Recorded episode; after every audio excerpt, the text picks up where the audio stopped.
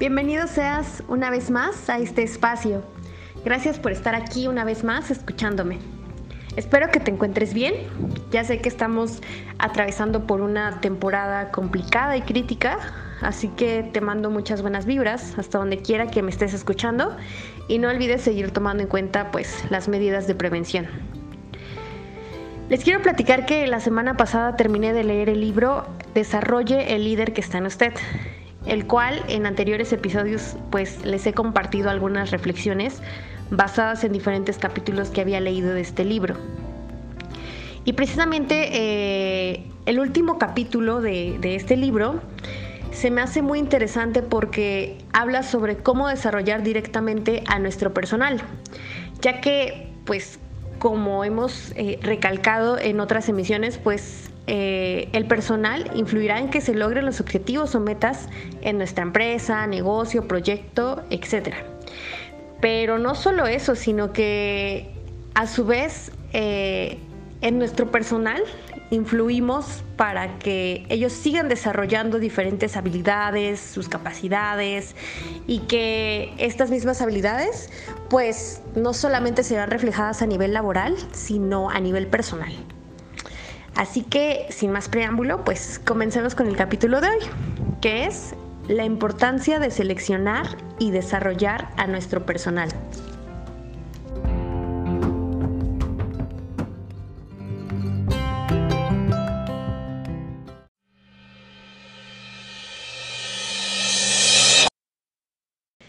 A veces como jefes nos enfocamos en solo alcanzar los resultados, no prestando atención a las demandas de nuestro personal. Y si continuamos así, lo que tendremos será colaboradores insatisfechos y molestos, sin motivación para querer seguir con nosotros y esto pues generará diversos problemas, como por ejemplo constante rotación de personal.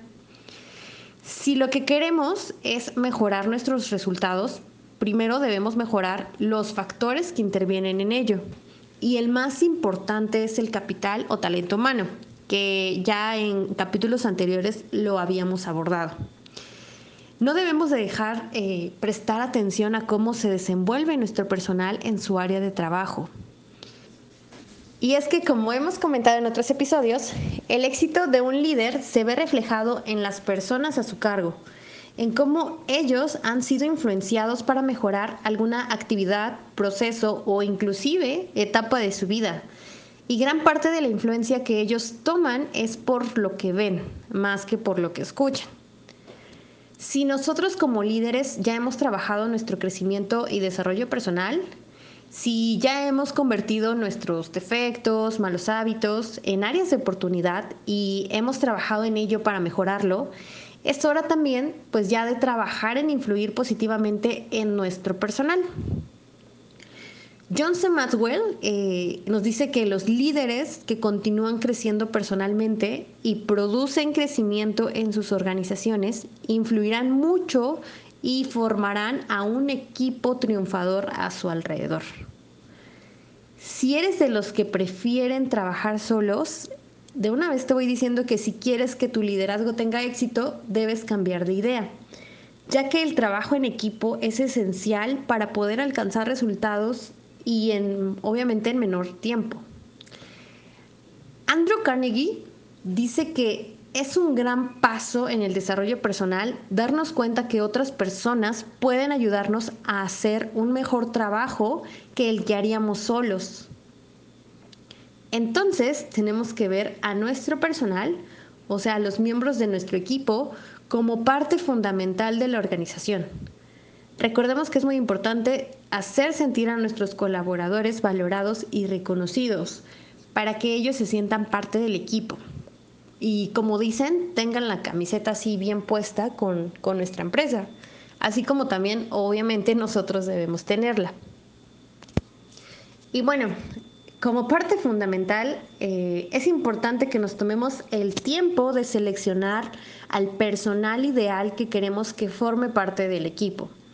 A través de un análisis y descripción de puesto, que se gustan, eh, en otro capítulo podría abordar más sobre este tema, eh, porque a través de esto enlistamos todas las actividades que, la persona o personas llevarán a cabo y qué habilidades y aptitudes necesitan entonces para poder eh, hacerlas. Tenemos que tener una planeación eh, del reclutamiento y selección del personal para poder hallar a la persona indicada y obviamente siguiendo un protocolo. Y es que no importa el tamaño de nuestra empresa o negocio, porque eh, así sea grande, pequeña, si tenemos una tiendita, eh, tenemos un proyecto que todavía eh, no tiene un local físico, pero estamos necesitando a una persona, pues es importante que prestemos mucha atención a este proceso, porque la idea es que la persona que necesitamos cumpla con los requerimientos que nosotros, pues, que nos van a hacer, pues, de gran ayuda. Si contratamos sin antes saber qué tipo de persona necesitamos, vamos a tener que invertir mucho, eh, mucho tiempo para que esta persona se desenvuelva como esperamos. Y no malinterpretemos esto, o sea, no quiere decir que describiendo el puesto, reclutando y seleccionando a la persona ideal, eh, pues no vayamos a tener que capacitarla o invertir tiempo en pulir sus habilidades sino que teniendo a una persona con las características que se requieren para llevar a cabo determinadas actividades, será más productivo fomentar su desarrollo.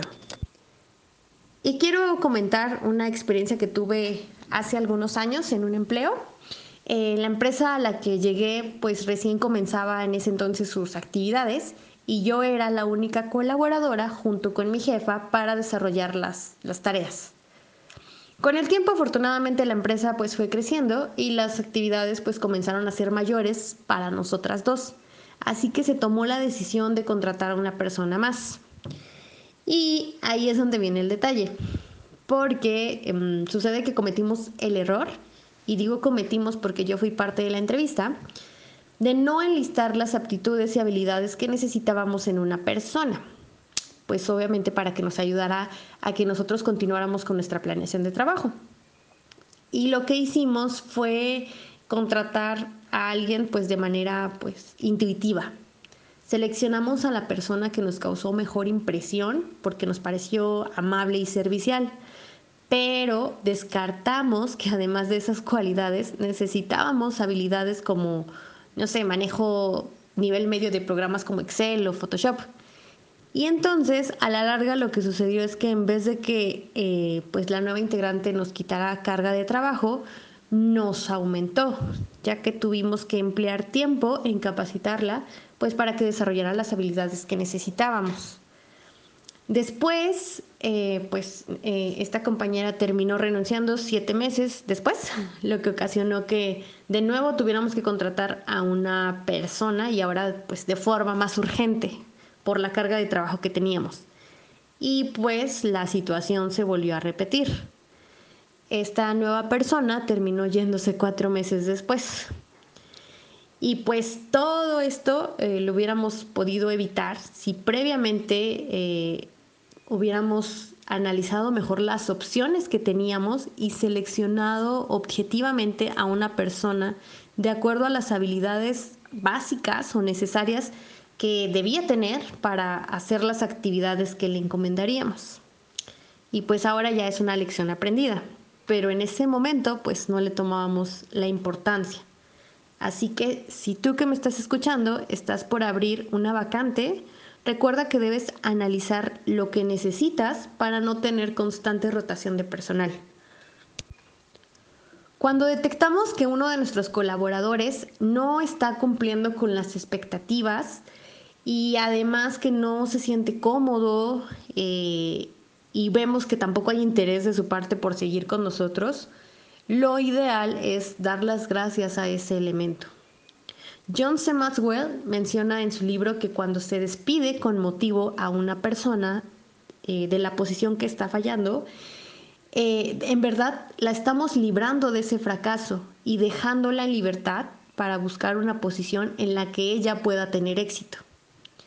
Así que, eh, pues para evitarnos todo eso, pues mejor debemos entrevistar bien, contratar de manera adecuada y después comenzar a desarrollar al personal para alcanzar el más grande potencial, tanto en ellos como en nosotros. Una vez que ya tenemos a nuestro equipo de trabajo, eh, se ha conformado por una, cinco o cincuenta personas, ahora sí trabajaremos en mejorar nuestro desempeño como equipo. Y te preguntarás a lo mejor, ¿por qué como equipo? Y la respuesta es porque los equipos triunfadores hacen a sus miembros más exitosos. Gracias a los otros miembros del equipo, cada jugador es mejor de lo que hubiera sido si hubiera jugado solo. John C. Maxwell cita a Vince Lombardi, uno de los grandes entrenadores de todos los tiempos, con las siguientes palabras. Comience por enseñar lo fundamental. Un jugador necesita conocer las bases del juego y cómo desempeñarse en su posición. Y a continuación, asegúrese de cómo se comporta. Debe comportarse apropiadamente. Eso es disciplina. Los hombres tienen que jugar como equipo, no como un montón de individuos. Luego tienen que preocuparse unos por otros. Tienen que amarse los unos a los otros. La mayoría de las personas llaman a esto espíritu de equipo. Para que nuestro equipo se desarrolle adecuadamente, debemos como líderes definir el rol que desempeñará cada integrante, para evitar la duplicidad de tareas y posibles rivalidades. También debemos crear una identidad grupal, o sea, es decir, establecer el valor del grupo examinado y promover pues su historia, valores, una misión grupal, tal vez un lema, un eslogan, en fin, aquello que caracterice al equipo y que haga sentir a los miembros pues identificados. Es importante como líderes hacer ver que toda victoria o fracaso es grupal y no individual. O sea, que fomentemos en los integrantes el sentido de la propiedad. También debemos mantener continua comunicación con todos los miembros del equipo. Obviamente podemos apoyarnos de elementos clave para algunas tareas, pero cuando se trata de, de brindar información, esta siempre debe ser compartida con todos y no solo con unos cuantos. Y finalmente, como líderes sabremos que hemos triunfado cuando los miembros de nuestro equipo pongan los intereses del grupo por encima de los suyos. Qué padre, ¿no? Ser líder es una gran responsabilidad, pero con la gran satisfacción de que saber que estamos eh, influenciando a maximizar el potencial de los miembros de nuestro equipo y que esta influencia se verá reflejada no solo a nivel laboral o profesional, sino personal. ¿Qué opinas? Espero que el tema te haya hecho reflexionar y tomarlo en cuenta a la hora de contratar personal y trabajar en equipo. De mi parte ha sido todo.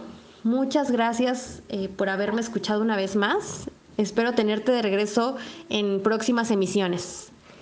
Si tienes algún comentario o sugerencia sobre algún tema del cual te gustaría que aborde, escríbeme y con gusto lo tomaré en cuenta. Pues sin más por el momento, que tengas una linda semana, cuídate mucho y pues nos vemos.